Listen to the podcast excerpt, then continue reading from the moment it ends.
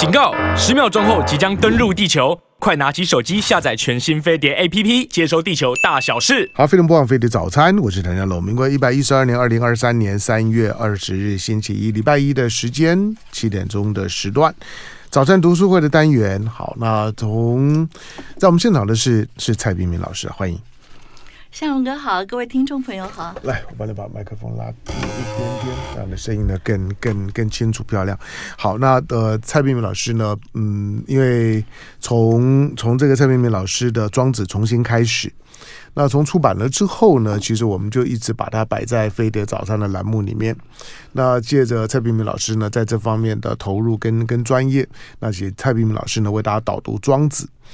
那导读庄子的用意，无非就只是我主观上面了。我想大部分人也都同意，就是说呢，老庄的思想呢，其实是对中国人来来讲呢，是我们的，是我们的基础的民族性格的一一部分。是的，深化深深入到我们的我们的内在，深入到我们的生活，不知不觉，其实我们有非常多的老庄的思维。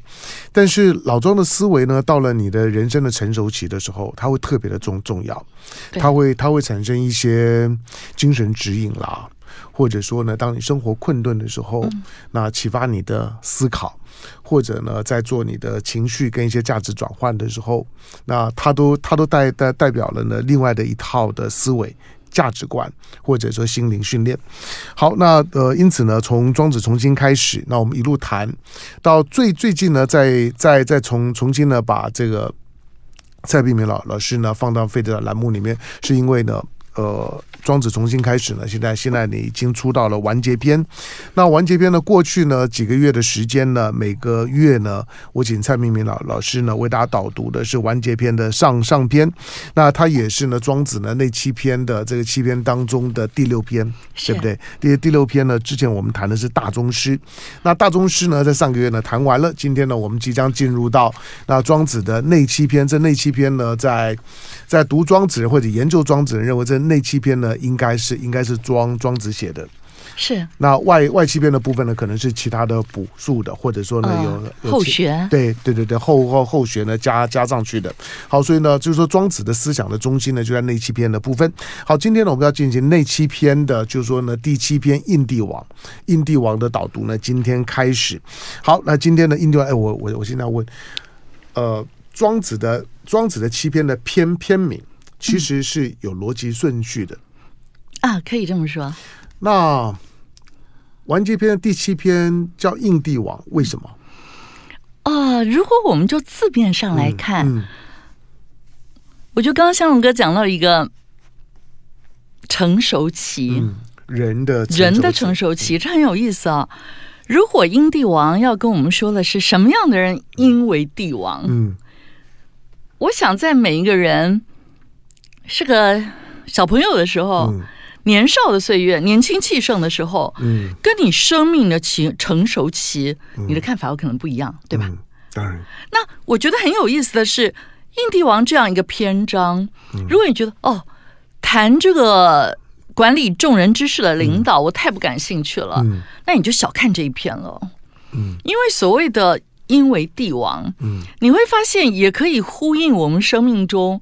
去探问你心目中的理想型是什么样的人？嗯，然后我们就会发现，每个人心目中的理想型，在青春芳华正茂的时候，跟你生命更成熟的时候，看法可能也会不同。嗯，所以我觉得，因为这样，让今天的话题变得很有趣。那印帝王就是到底什么样的人应该是帝王吗？嗯，那在最早的郭象注，他就讲到了“夫无心”。嗯。无有无的无，心里的心，而任乎自化，就是放任它自然变化，者应为帝王。这样的人应该是帝王。嗯，那我们一定会想探究郭象这句话是什么意思？什么叫无心呢？那我想各位听众朋友，我们一起读了好久的庄子了，对，我们应该已经可以。料想到所谓的无心，应该就是在庄子那七篇很重要的一个心灵的哲学跟功课，嗯、那就是神宁。嗯，就我们的心能够这个宁，就是安静安定，能维持在安静安定的人，嗯，或者心如死灰，就是一个很不容易兴起波澜的人，还有安之若命。嗯，其实很多心里过不去的事，当你觉得这个人怎么会这样的时候，如果你把它想成是一场命运的安排，你会好过很多。嗯，那我们就发现，一个帝王为什么要有这样的特质？其实乍听是有点奇怪的。嗯，就为什么那个帝王就是要这么老神在在，然后心灵特别的平静？嗯，他躁动一点或义愤一点，难道不行吗？我们一定会起疑吗？对吧？更更人性一点，更对，更符合我们一般对于对人的看待。但是我们对帝王好像就是有一个刻板印印象，觉得他应该跟人是有差别的。呃，这样讲当然也可以，嗯。可是我觉得庄子理想的那个人格，跟还没有经过庄子修炼的人本来就是有距离的。嗯。那如果你从这一点来看，会发现他理想的君王跟理想的老百姓其实同样的状态，嗯，就是有这样的心灵。那。我们先讲到无心，我们待会儿再来继续谈为什么理想的君王需要这样。那我们接着就来看所谓的任乎自化。任乎自化就是可能这个世界，我们知道儒家喜欢订立很多规范，嗯，叫正证明，当老百姓就应该怎么样，当君子就应该怎么样，有太多的正，嗯，等着我们一定要做到并且遵守。是。而且儒家的君王还自己要率先实践，然后我们跟着他，如果没有跟好，那就是错了。嗯，可是，在庄学里面，他很重视个别差异，所以他不会强迫每个人穿在一套制服里面。嗯，所以君王自己力求心灵的静定。那对于百姓呢？当然希望百姓也有一个幸福的心灵，所以希望他心灵这样。嗯。可是至于这个百姓听不听话，或他选择了怎么样的一个理想的人生或人格，那我觉得在庄子思想里面是自由很多。嗯。所以这边郭象他用很简单的这样一句话去带出所谓的印帝王里的帝王到底怎么回事。嗯。那。我觉得这就我们刚刚讲说，为什么印帝王可以拿来解释我们内心的理想型？每个人可以问自己，其实问自己这问题很重要。我以前会觉得，嗯，徐志摩跟陆小曼，嗯，这结婚难带难怪会不好呀，嗯，因为他们结婚的年龄不是一个十八，一个多少吗？这不就我们读国中的时候吗？嗯，那读国中的时候，你连自己都认识不了，怎么能知道自己合适什么样的人呢？嗯，可是等到我到台大教书。我的学生不只是在学生，也会有毕业以后跟你联络的学生。你忽然觉得，哎，现在二十几岁毕业结婚的人，其实他们对自己了解的程度、对爱情、对生命了解的程度，可能跟当年十八岁的徐志摩、更小的张幼仪也差不了太多。嗯。嗯，然后你慢慢会觉得，甚至于我今年开了一个新的课程，是诗歌的课程。那有个问卷，哎，刚好我有一个。现在已经年过四十的女孩来找我，我顺便请她填一份。嗯，你发现她填的时候一脸茫然，就你问这些关于爱情哲学的问题，她已经经历了应该是第二次的婚姻了，她并没有比我觉得二十岁刚毕业的学生其实差不多。嗯，因为你从来没有想在这方面探究他的学问到底是什么。嗯，好，那我们要讲的是说，如果爱是这么的难。可能我们真的要很成熟之后，才会觉得用庄子的标准，什么样是爱一个人？其实我好希望那个人心情就很安好，然后身体很健康。那你为了让他有安好的心情跟呃身体，可能你们会一起把彼此的睡眠、饮食、锻炼都照顾好，对吧？嗯。那也就是说，你最爱的是对方的心灵跟身体。而不是爱这个人带给你的工具价值，比方说会帮你洗碗啊，帮你去呃载你上下班之类的，不是这种东西。那如果这就是所谓的真爱的话，然后这个人如果生命里有什么特质，嗯，你希望你们相爱之后，他这个美好特质因为你能够扎根更深，嗯，然后树干能更壮，然后花开的更好。哎，如果这个是爱情，我们会觉得是很理想的爱情，那。相对的，什么是理想的君王？嗯，其实我觉得我们有时候，我觉得我在读庄学的时候，呃，跟面对当代的政治环境，我会觉得你会有不同的重点。嗯，因为在当代可能每一个人要选举的时候，就先想这个人什么颜色，他颜色是不是我要的？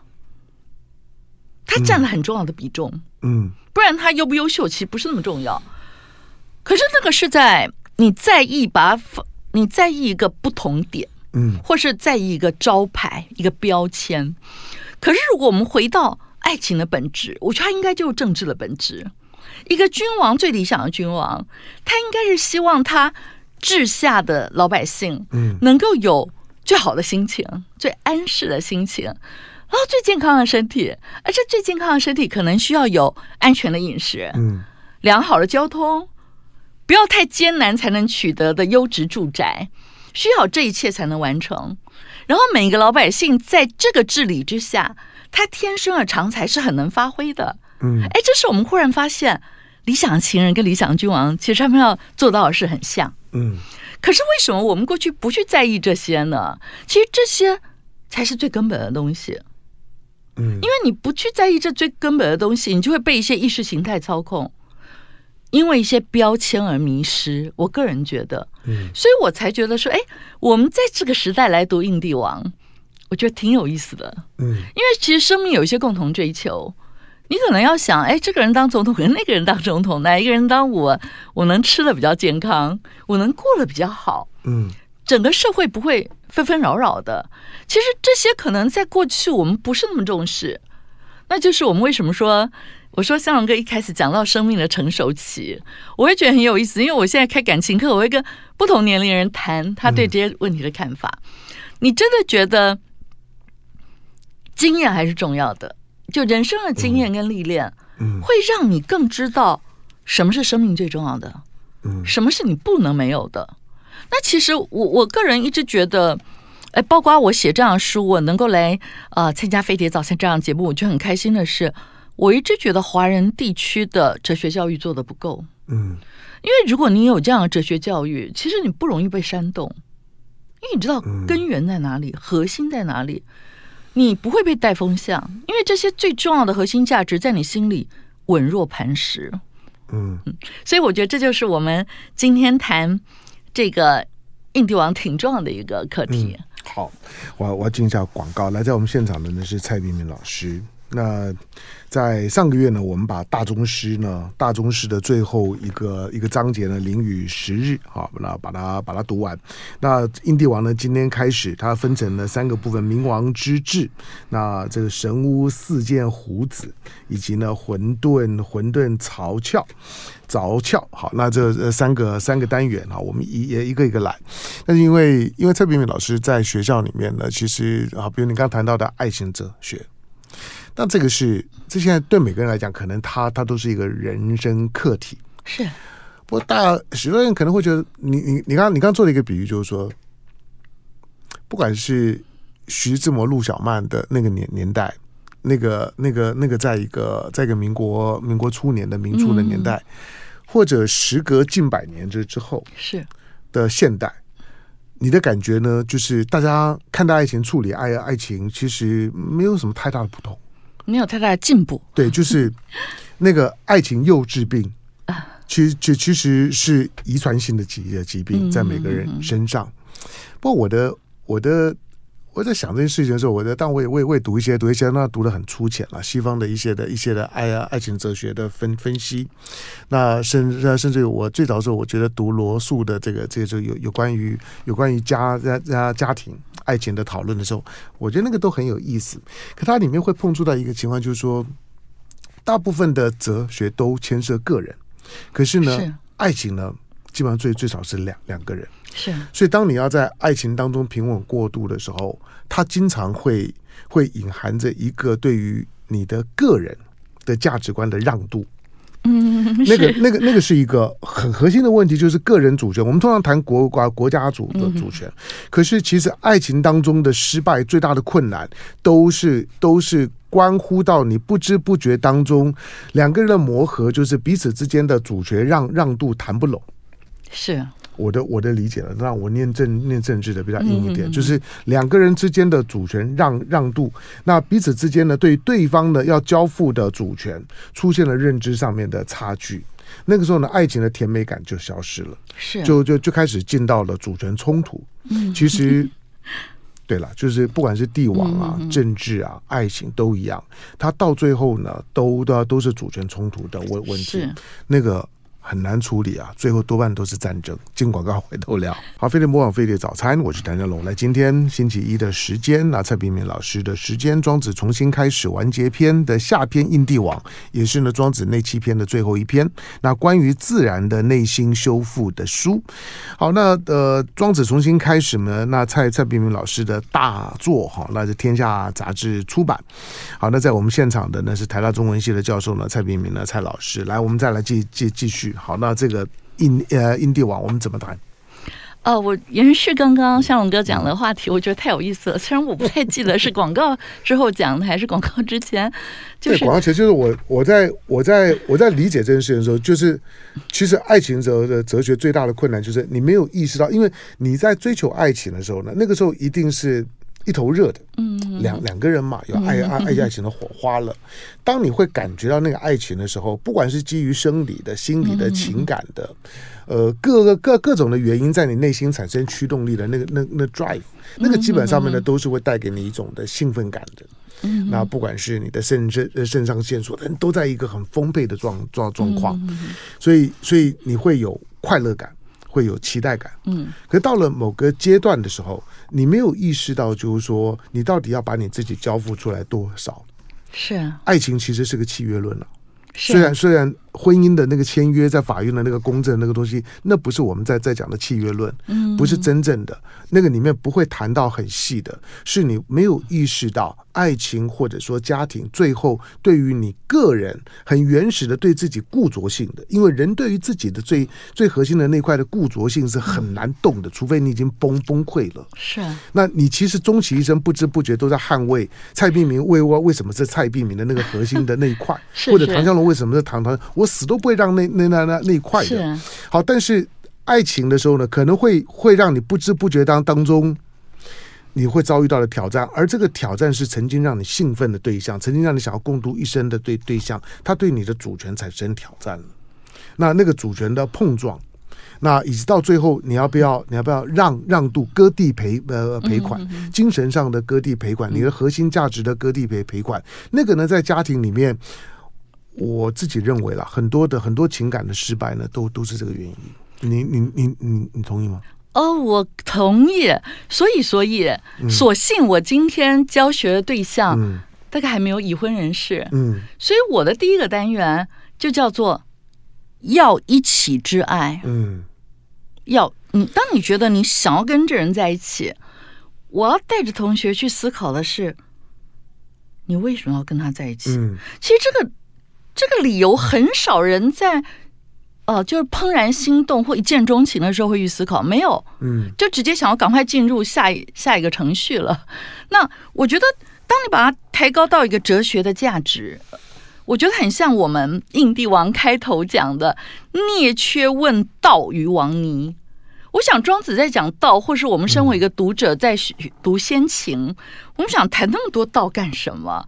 可是这个道就个人生命而言，第一个是问你，你为你活着的意义是什么？嗯，就你这辈子你活着，你觉得你要的那个是什么？你绝对不能放的是什么？嗯，那第二个就是你问你为什么要活着？因为你要知道是什么的时候，你会下继续追问你为什么要活。嗯，嗯，那进一步的就是我要怎么活才最有意义、最有价值。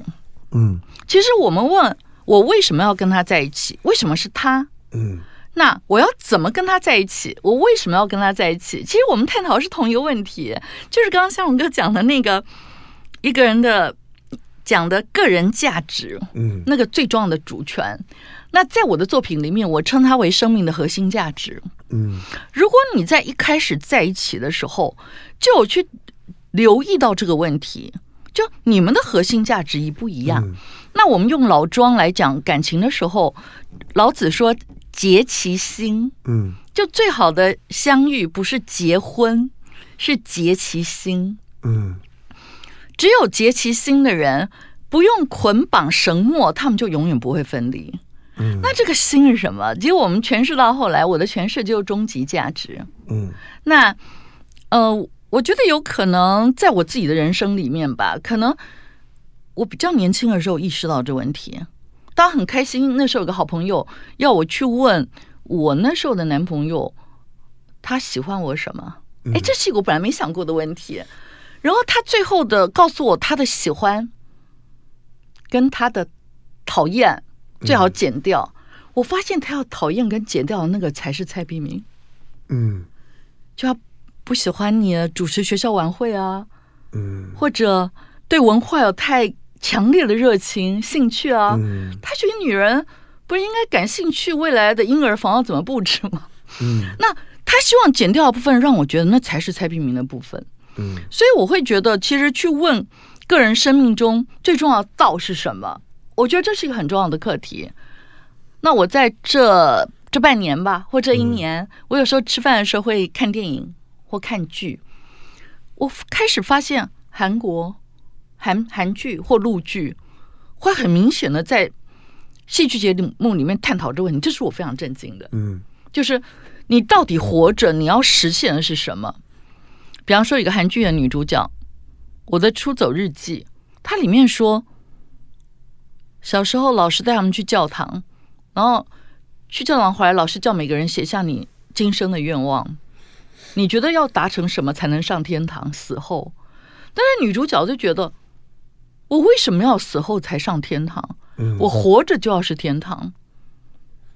但我觉得这就是一种价值的展现嘛。嗯，或者，哎，我之前看学生作业，他们看了一出陆剧，我也跟着去看《长歌行》。嗯，它里面就探讨。李世民，或一个边境的一个很好的官员，他们一生的道是什么？其实这个他一生的道是什么，会影响他怎么样实现他的政治理想，嗯，或是怎么样完遂他的个人私欲，嗯，其实这非常重要。那在他放在爱情里面也会非常重要。就说他今天爱这个人，是因为这个人就能给他很多，就所谓的工具价值，嗯，那。有这样的爱情倾向的人，如果我们把他转移到政事上来讲，他可能就是要图利他自己。嗯，在他从政的岁月，那跟他既然不是喜欢对方的工具价值，而是他就是爱他，嗯，就想傻傻为他付出。那我们也会像我曾祖父是，嗯，台南一个小小的乡的乡长，嗯，那我那时候就听过我爷爷奶奶说，就好多穷人。他同时是一个中医师，来看病，他都就让他们赊欠，你知道吗？嗯、因为那是我们后，呃，我曾祖父身后，我们在讨论我们家为什么有一些机灵地，那我没用机灵地，我们怎么会去买这样的地？嗯、才知道是有人拿那个当钱来付钱。嗯，那你就会觉得，哎，这世界上，然后我曾祖父他行医，他生意这么好，嗯，然后他对呃当乡长的时候那么热心公益，可是他死后是借钱来葬，嗯，你就知道有多清廉。那你当然会知道这样的一个从政的人跟另一种，哎，我高中同学有个他们家的工人员，好像跟森林的管理有关的，嗯，好富啊，你就不知道为什么公务人能富成这样，嗯，所以你就会发现，就决定了这个人人生的走向跟格局，就决定了爱情的走向跟格局，嗯，所以我才会说，其实哲学教育很重要，嗯，因为它真的是相当影响一个人。那如果说每一块、每个地方、每个岛屿、每个国家，它都是个人组成的，那当然就会影响。如果我们真希望人是最美丽的风景，那哲学教育是非常重要。我是这样看待的，对对对。所以我觉得我们今天读这个，当然了，我们刚刚讲，呃，如果你能在恋爱之初或恋爱当下，你就理解这些。那可以少走很多冤枉路，嗯，不然光是我们在学校看年轻人，有时候傻傻这样一头钻进去，再回头，已经四年了。我看过更残忍的，就再回头已经二十年了。对，他就还陷溺在本来那个那个地方。嗯，那如果一开始，所以我后来才会想在学校开这个课，就你一开始就把他们提升到，当然我也会有这样的朋友，嗯，他在跟我描述他年少的时候怎么对待他的情感，跟他成熟以后有什么不同。那我就希望在这半年、半年前、半年后，你就从那个十八岁的徐志摩跟十五岁、呃十五六岁的张幼仪，就能走到那个已经成熟的状态。嗯，那你不管对待你的情感或对待你的呃社会运动，嗯，你从事的包括投票这个行为，我觉得你都会有不同的看法。对，在在这种在这些行为里面。忠诚的绝绝对性重要吗？不管是爱情、嗯，政治，重要吗？就是说，如果说两个人是结是结心的，嗯，那那为什么会会这么的要求？就是说，忠诚的绝绝绝对性，嗯，因为忠诚的绝对性里面隐含着另外一种的人性的情绪是占有。对，就是我之所以让你对我绝绝绝对忠的忠诚，其实其实是我不知不觉当当中我要占有你。没错。那那如果说，因为这个很很很很抽象的，就是说人人际互动的感觉，但是一般的一般的爱爱情不不可能讨论的，这样讨论下就就就很无趣了，你爱情就谈不下下去了。可是可是它终究是终究是从一个哲学讨论的角度来的呃来讲，嗯，我们我刚才讲就是说，如果如果如果。爱情、政治，许多的许多的心理互动的那些的那些的形而形而上的契合，精神契合是这么的重要。嗯、那忠诚的绝对性，难道跟你契合的就就就只有一个人吗？哦，关于这一点，我我可能从我年轻的时候就被视为很怪的一个人。嗯，因为。我那时候现在现在可能也还是哦，现在可能更 现现在可能现在可能 我开玩笑，现在可能更怪。可能那个怪就是庄子讲的畸人嘛，嗯、就跟一般人不一样。嗯，怎么说呢？而且那个怪是连我跟我谈恋爱对象都受不了的。嗯，有一次我男朋友要出国，我送他到机场。嗯，那我机场一定讲最重要的话吧？但我说什么你知道吗？嗯、因为那时候他在哈佛念博班，我说我在台湾，嗯，念博士班。兼职就是上课，嗯，所以我没有办法去陪你，因为我发现他的同学的嗯未婚妻可能可以做到，他写论文的时候在旁边搜集资料跟打字，你知道吗？嗯，嗯，可是我什么都不能做，我就送他一支蒙恬笔，让他那个时代让他打字快一些。嗯，那我就跟他讲，我说如果你能遇到比我更让你喜欢的人，或者没有让我没有比我更让你喜欢，可是他能帮你更多，你随时都可以。嗯，换人，甚至你早点告诉我，晚点告诉我也都可以。但这样讲，对方一定会觉得你不爱他。对，他很生气，一定会啊。可是我那时候就觉得对他的生气，就是我要我要去美国念念书。你蔡璧名是很高兴，就终于 终于，终于我们两个分分分开了。然后时间久了之后疏远，自动呢？自动不是不是不是，我那时候有解释，我说我觉得如果我们最认同的爱是母爱，嗯。或家人、父母亲对孩子，我说你想一想，如果你今天有一个孩子到国外去，然后有个 host family 接待他，一个接待家庭接待他，嗯、他居然很疼这个小孩，很爱这个小孩，让这小孩啊，就是可以没有那种思乡的情绪。嗯、我觉得正常的爹娘应该很高兴，对吧？嗯，因为我孩子被照顾的那么好，我都不用挂心。可是为什么这个人是你男朋友的时候，你想法就会这么不同？嗯，所以我说，所以不是我爱你，是我更爱你，我太爱你，我才能有这种想法。他还是不要不要说了，不要胡说了，嗯、就他们不能接受。嗯，嗯可是我后来在跟有点年纪的人聊起，他说他能理解，嗯，而他现在可能也可以做到，可是年轻岁月是不可能的。我说的这就是说，刚刚讲到忠诚嘛，嗯，所以我觉得人生最重要是对，不是对一个人忠诚，嗯，更不是对一个党忠诚，而是对核心价值忠诚。对，如果你觉得什么样是最好的情人，将心比心，嗯，我觉得我对他是一种将心比心吧，就希望他最好最开心嘛，嗯，那如果这个是核心价值的时候，你就不会放掉。至于他跟谁在一起，那个人是不是你，就变得不是最重要了。嗯、好，我们如果换到我们对于政治，我们来看这件事的话，你为什么要支持这个政党？嗯，我们讲的白一点，不管你今天主张的是台独或是统一，或是维持现状，其实它都不是一个终极价值。嗯，那个终极价值是你觉得如果这样的话，这块岛屿上的人能有最好的生活。嗯，那如果那就好像你爱那个人，希望那个人过得最好。嗯，那这块岛屿上的人有最好的生活，什么叫最好的生活？其实跟我们讲的爱情也很像。嗯，就是他能够心情很安适，身体很健康。嗯，然后生活的很快意。而这个人如果天生有什么长处，他能够在这个居住地的一生，嗯，能发挥最高的生命价值。你你有没有你有没有去测试过？就是说，蔡碧明可以一个人独居多久的时间？独居多久？那我们现在要讨论什么叫独居？我根本不觉得我独居啊。就如果如果你一个人不跟外界接触，哦哦，我可以很久。嗯，好吧，我这样说，我去年有一次我们家换换柜子，嗯，那他们在装修的时候，我必须出去住几天，嗯，然后我就找了一个，因为我也养养两只边境牧羊犬，我找了一个宠物旅馆在大安区，嗯、然后我就难得度假，嗯，就带着狗狗去那边住。那我去的时候，因为书太多，嗯、我助理有几个助理帮我扛东西到旅馆，他们就走了。嗯，然后几天后，他们最震惊的是，我没有走出房门过。嗯，因为那个饭店 餐厅很棒，可是我都叫进来房间吃。嗯，然后我就在，当然我还特别选了一个那个室内的空间，有个小场地，我可以打太极拳。嗯，然后我的生活就在里面吃三餐，嗯，写稿，打太极拳。嗯。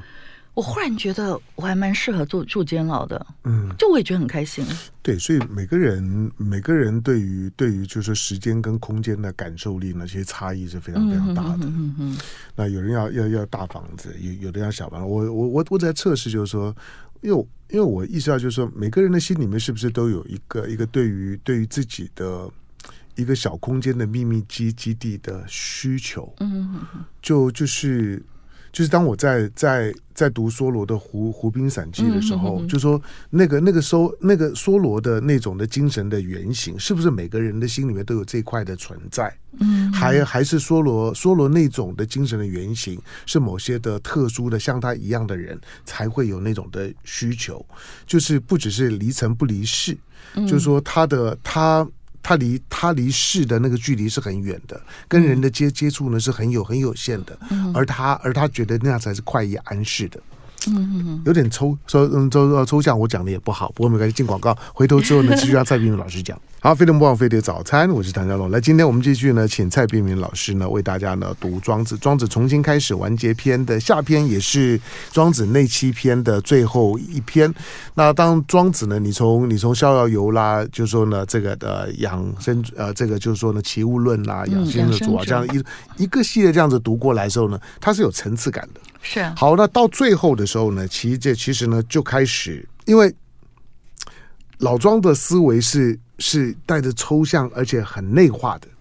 那这种的很很内化的训练，它他不太有儒儒儒儒家那种那种坚硬的坚硬的强固的伦理观，觉得、嗯、觉得你一定要如何如如如何。好，那因此因因此自我去建立一套自己的价值系统，是我理解的老庄的训练最终极，就是你对于你自己的价值系统的确认、巩固，同时能够在里面悠游自得。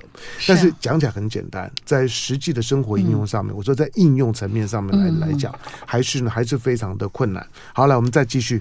嗯，好，我我想刚刚呃跟向龙哥谈到一点，可能各位听众朋友没有听到是广告的部分，对对对，我觉得很精彩。就是向勇哥讲到呃，在这个 爱情里面，嗯，将心比心不一定是爱啊，爱情可能包括任何的情感，甚至于但爱情里面是最常出现的。对对对，将心比心，嗯，他可能害死很多人。那我就。我在这种情况下，我就觉得我们读庄子、读老子就更有意义了。嗯，为什么呢？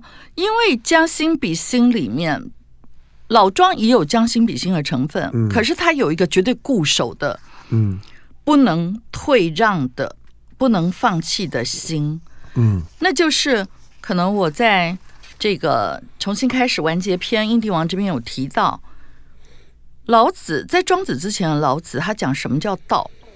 他到充而用之或不盈，我们就讲这个“充”字，嗯、就是中空的。嗯，那我们一讲到中空，在老子的譬喻里面，他告诉我们：你们看，我们现在拿土跟水来捏个陶，嗯，做个容器，在容器里面空空的才能放东西啊，有多重要啊！嗯、然后我们来看那个车轮。嗯，车轮古代的车轮是三十伏，三十个车轮轴，嗯、然后中间有个轴心。嗯，那轴心如果不是空的，那根本没办法穿越，没办法走啊。嗯，那更重要是房子，凿户有以为是。我们这个房子如果盖好，里面是实心的，我们人怎么住进去啊？嗯、没有窗户，这空气怎么流通啊？嗯，那。老子用这三个譬喻告诉我们，这三样东西最重要的部分就是那个中空的部分，嗯，也就是他觉得我们的心灵就是要维持我们一开始谈到的神灵、安之若命、心如死灰。嗯，如果你有把这样的心看得比为了让他高兴，嗯，讨好他、成全他、迁就他，你把他看得比那个心还要重要的话，你有一天就不会引爆。其实刚刚香伦爱讲的时候，我心里觉得有，我心里 OS 是很有道理，我就这样分手的。嗯，因为可能我以前在谈一个最长的感情的岁月，有一天我就忽然觉得，哎，刚开始因为我先天受到的文学教育或家庭教育，我妈妈是那种新婚之夜听别人说，你把你的鞋压在你丈夫鞋上，她一辈子听你的，她就乖乖把自己鞋压在下面的人，这是我受到的教育，所以我本来是那种非常小女人的。个性，所以当然我这样的人谈恋爱，我就每一件事都希望做让他很开心。嗯，比方说他难得来你家吃个饭，你就要准备的很好啊。嗯，他一来就什么时候哇，那比餐厅的摆盘还要惊人。可是呢，可是可是，刚刚讲将心比心，他哪里觉得不够好，我就觉得我下次要改善。可是当你这样做了三百六十天的时候，如果你的王子又忽然打电话来跟你说。我们要洗车了，嗯，我洗车好麻烦哦，你能不能帮我去五金行买些什么的时候，嗯、我有一天忽然有一种天哪，我三百六十五天已经当了三百六十天的丫鬟了，嗯，可以让我尝试五天过公主的日子，嗯、这是我刚刚江龙哥讲的，就是你开始会觉得我让渡太多了，嗯、我受不了了。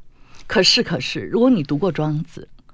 你每一次的让渡都会在你心情非常的和乐的情况下才让渡，不然今天就停工了，你懂吧？嗯，那你就不会搞到那一天，你觉得思可忍孰不可忍？嗯、还有，如果你把你的庄子讲的自噬其心，刚刚老子讲的那个中空的心，嗯，到充而用之那个中空中空的心，你把把维持这样的心情当然生命中最重要的事的话。你会知道哪一天你们该分手，嗯，就是你再怎么让渡，你都没办法，嗯，就是你已经你必须失掉这个心了。那我觉得这个价值为什么？呃，刚刚向龙哥说可能真的要做起来很难。其实我个人因为年纪比较大了，我觉得没有那么难的原因是，我是你没有我大好吗？好，然后再来。我曾经是从一个。嗯可能我年少吧，嗯、觉得我就是一个很善感之人，嗯，就别人感受不到，我能感受。通常有文学嗜好的人都是这样的人。嗯、那，你可能没有刻意在修炼你的心，嗯，你只有在修炼你的爱情，嗯。可是有一天你下定决心要修炼你的心了，你开始看到庄子说啊，神灵没有念头，嗯，没有负面情绪，这多难啊！可是因为我可能有一些体育活动，我习惯了体育活动，嗯、所以我每天会有一段时间是我比较容易去做这个练习的，因为我就在练功的时候做这样的心理练习。嗯、你会很讶异的发现，你怎么从一趟我在打了太极拳套四分钟，嗯，你怎么从四分钟内几乎很少有半分钟能够做到完全没有念头，到现在很轻松的做到，平常洗碗的时候就没有念头。嗯，你发现这东西是可以训练的，而这个训练是很舒服的，因为你是一个放松的训练，你的心情会越来越放松。嗯，好，等到我因为养成这样的好习惯，我们说一道习惯嘛，心生情时瘾。我在心灵，我在身体，我在用情，吃饭、睡觉，现在还没做到，还在努力，我都已经养成某一种习惯。嗯，也许你生命又有爱情来了的迹象。嗯，可是你一旦发现这是一个很容易让你的心已经收获的成果破碎的人，你会马上远离。为什么？因为你已经分清楚本末先后了。嗯，所以我刚刚讲的是，我这学期开课，开学第二周，两班都正式上了一堂，因为第一堂的绪论是开场。然后我最开心的是，有四个同学来问我，私底下来问我，因为我的课没有允许旁听，因为曾经被呃，就中文系系学会他们发函给我，觉得旁听人太多太吵。可是就有四个同学发私函或私下来找我，问可不可以带她的男朋友或女朋友一起来听。嗯、你就想，如果两个人都是最照顾自己的心灵，次照顾自己的身体，然后你爱的那个人你也如此，其实是要要有那种尘世的男女朋友的争吵或夫妻的争吵会很难。嗯，因为你们有一样的核心价值，可是有这种核心价值的人太少了。对，好，因为时间关系呢，跟蔡明明老师呢。今天，今天我们的印帝王的，就是说呢，导读的第一堂课哈，只能聊到了这地方。刚刚跟了蔡明老师聊聊的，好像有点差了题。不过跟跟印印帝王的这一这一章的训练，我觉得是很切题的，是是是是很切题的，好吧？剩下的个课题呢，下下个月再交给蔡明明老师呢去处理。感谢今天呢到我们节目现场的蔡明明老师。啊，感谢祥龙哥，各位听众朋友，我们下次继续。好，书呢，大家自己自己找来看，这是天下杂志出版了《庄子重新开始》的完。完结篇，也就是庄子那七篇的第七篇呢，印帝王。当然呢，完结篇呢分上上下，上篇呢，我们过去几个月呢已经导导读完毕了。上篇的大宗师印帝王，呃，不要不要对对他的篇被被他的篇名哈所误误导。基本上呢，这是呢人生训练循序渐进的，到开始处理人际关系的课程。好，所以呢，他的他的这个呢副标题呢，到关于自然的内心修复之书。感谢蔡老师。